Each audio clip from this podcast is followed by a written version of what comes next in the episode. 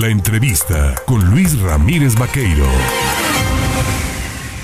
Como le hemos informado desde este lunes, bueno, pues se está desarrollando en nuestro país la décima mm, reunión de jefes de Estado de América del Norte, esta cumbre trilateral entre los presidentes de Canadá, de Estados Unidos y de México, de sus implicaciones, de sus beneficios, de los pues de, las responsabilidades que habrá de asumir el país en relación a este tema. Yo le agradezco esta mañana al investigador e internacionalista Fausto Pretelín el tomarme el teléfono para conversar con el auditorio en el estado de Veracruz. Estimado Fausto, ¿cómo estás? Buenos días, feliz 2023. ¿Qué tal, Luis? Buenos días. Igualmente felicidades a ti y al auditorio. Oye, eh, llega México en desventaja a esta reunión, décima reunión de jefes de Estado en cuanto al tema de negociación, cuáles serían los beneficios y las implicaciones que va, a tener México en resultado de este encuentro. Bueno, eh, es evidente que la presión que ha ejercido el, Congreso en Estados Unidos sobre Biden eh, condiciona o impone la agenda. Yo creo que el tema de la migración y el tema de la seguridad eh, prevalece para el presidente Biden en esta bilateral que tuvieron el día de ayer y para hoy creo que el tema va a ser el comercio, ¿no? Es decir, ya cuando se integra eh, eh, Justin Trudeau y hacen esta reunión trilateral, creo que el comercio es fundamental.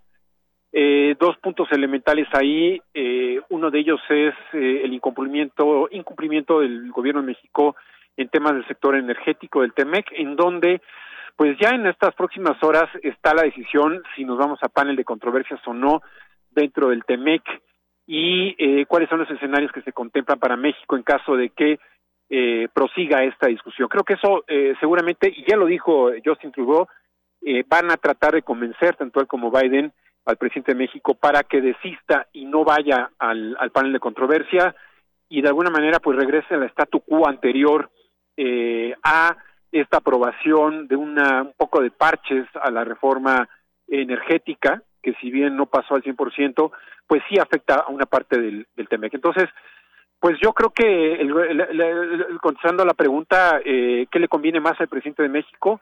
Eh, que de alguna manera aproveche los dos grandes planes económicos eh, de política pública que le aprobaron a Biden, el programa de alivio contra la inflación y el, el programa de los chips, en donde todo, eh, digamos, las eh, externalidades positivas que van a generar estos dos programas económicos van a llegar a México con potencia. Entonces, digamos que eso será seguramente lo que van a hablar en el día de hoy, en su reunión, y con Biden incluso, eh, como dije hace unos momentos, pues fue, según leo eh, el comunicado de la Casa Blanca, el tema de la migración y el tema de la seguridad. La migración, sabemos Luis, que desde la semana pasada se anunció desde Estados Unidos que eh, México va a aceptar a 30 mil deportados por mes, algo que también hay que poner en duda porque no tenemos la capacidad eh, en México para aceptar a todos estos eh, migrantes de Haití, eh, de Venezuela, de Cuba y de Nicaragua por la inseguridad que vive el país, ¿no? Sí, importante esto que mencionas. Ahora bien, el tema del fentanilo, en tema de seguridad, es un asunto que preocupa a los Estados Unidos. en ese tenor, la captura de Ovidio Guzmán es una forma de palear pues lo que no, no ha hecho el gobierno para detener a los cárteles de las drogas en México? Eh, sí, mira, yo creo que en los cuatro años de gobierno actual del presidente de México, eh, el tema de la seguridad no está controlado. Tenemos las cifras alarmantes eh, de homicidios eh, relacionados y vinculados con las mafias eh, o los cárteles de narcotráfico. Y obviamente el fentanilo, que como bien dijo la ex embajadora de México en Washington, Marta Bárcena, ya se le había dicho al presidente eh, pues eh, que este problema iba a crecer y que para Estados Unidos se condiciona mucho eh, la relación con México y ahora que están los republicanos en el Congreso, pues corremos riesgos eh, elevados de que, por ejemplo, cataloguen a los narcotraficantes como terroristas y eso tendría implicaciones nefastas en términos de ayuda y colaboración para nuestro país desde Estados Unidos. Entonces, eh, yo creo que sí, la captura de este personaje, de uno de los hijos del Chapo Guzmán, tiene que ver mucho con la visita del presidente Biden. Recordarás que allá hacia la década de los 80 em, era común que en Estados Unidos nos instalaran una lista ¿no? de los países de alto riesgo por eh, no calificar, por tener narcotraficantes, ¿volvería este tipo de política a, implementarse de manera bilateral o trilateral para afectar a México y dejarlo en desventaja en relación a la relación que se tiene entre estas naciones? La otra cuestión que tú mencionabas y que llama la atención, hoy se hablaría, como dices tú, de asuntos de carácter económico. El presidente planteaba el tema de un Mercosur para toda América eh, y una integración, pero pues se ve complicado cuando se siguen comprando mercancías en China o en, el, en Asia, ¿no?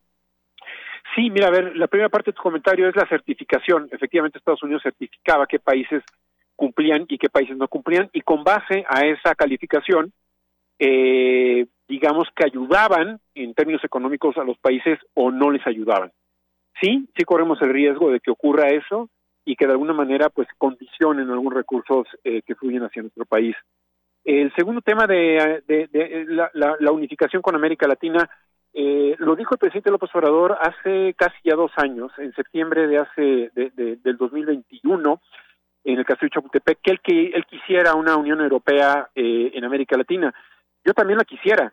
Lo difícil es que si no hay eh, comunicación entre la presidenta de Honduras con el presidente de El Salvador o el presidente de México con el presidente de Guatemala, eh, vamos, difícilmente podríamos estar hablando de una integración en América Latina. Yo creo que América Latina está muy dividida, está muy separada, lo reconoció Marcelo Ebrard cuando eh, presenció, perdón, eh, fue México eh, el presidente de la CELAC y dijo no se puede hablar de política porque está muy polarizado el ambiente. Bueno, pero tenemos que, arreglar esos temas y después pensar de una unificación. Compromisos a los que se habrá de asumir México en esta reunión garantizará, pues decías, el tema de la migración, complicado el escenario, sobre todo porque la inseguridad sigue siendo un problema que distrae mucho al gobierno. Sí, ah, mira, yo creo que eh, lo más importante de estas reuniones es el quid es decir, yo te doy un programa migratorio, yo te ayudo, yo te recibo a 30 mil migrantes, pero a cambio de, y ahí pongo tres puntos suspensivos. Es decir, el presidente de México eh, estaría satisfecho con que el presidente Biden no lo critique, eh, o, pidió más. Es decir, ese es un elemento importante. Llama la atención el día de ayer que en la parte pública, hicieron público tanto Biden como López Obrador, el presidente Obrador dijo eh, que le pide al presidente Biden que no tenga más, eh, que no que no tenga desdén por América Latina. Bueno, el, en el comunicado de la Casa Blanca que salió muy rápido, muy pronto, eh, nos, nos enteramos de cuáles fueron los temas que sí hablaron en corto y creo que eso es algo fundamental. Mientras el presidente de México esté pidiendo recursos a América Latina o Centroamérica, creo que esa es una estrategia simplemente de distracción, porque Estados Unidos, como le dijo el presidente Biden ayer, no puede solamente enfocarse en América Latina. Estados Unidos está en Ucrania, está en la guerra con Rusia, está presente en, Asia, eh, tratando de unificar a Japón con Corea del Sur, es decir, unificar eh, posiciones y posturas está en muchos temas, entonces no solamente puede ayudar a América Latina. Pues eh, Fausto Pretelín, como siempre, te agradezco el platicar con el auditorio de En Contacto para dar pues una luz, sobre todo para entender un poco el tema del internacionalismo en esta relación trilateral importante que tiene México, la más importante quizás con cualquier otra nación del mundo, y bueno, que por supuesto pues eh, nos convierte ¿no? en una posibilidad de polo de desarrollo siempre y cuando pues las cosas se den en buenas circunstancias y bueno, pues esperemos ver que esta décima reunión traiga resultados positivos pues para todas las naciones, pero especialmente para México. Sí, así es, simplemente para redondear y concluir mi comentario, eh, no hay que olvidar, eh, Luis, que México, Estados Unidos y Canadá formamos parte de uno de los mecanismos más importantes del mundo. Tenemos una cuarta parte del Producto Interno Bruto entre los tres países. Eh, tenemos 125 millones de dólares de comercio mensuales. nos falta autoestima. Eh, nos falta identidad, es decir, conocer más sobre Canadá y conocer mucho más a también Estados Unidos. Un abrazo, mi estimado Fausto, y lo mejor para este 2023. Seguiremos en contacto. Igualmente un abrazo. Hasta pronto. Gracias.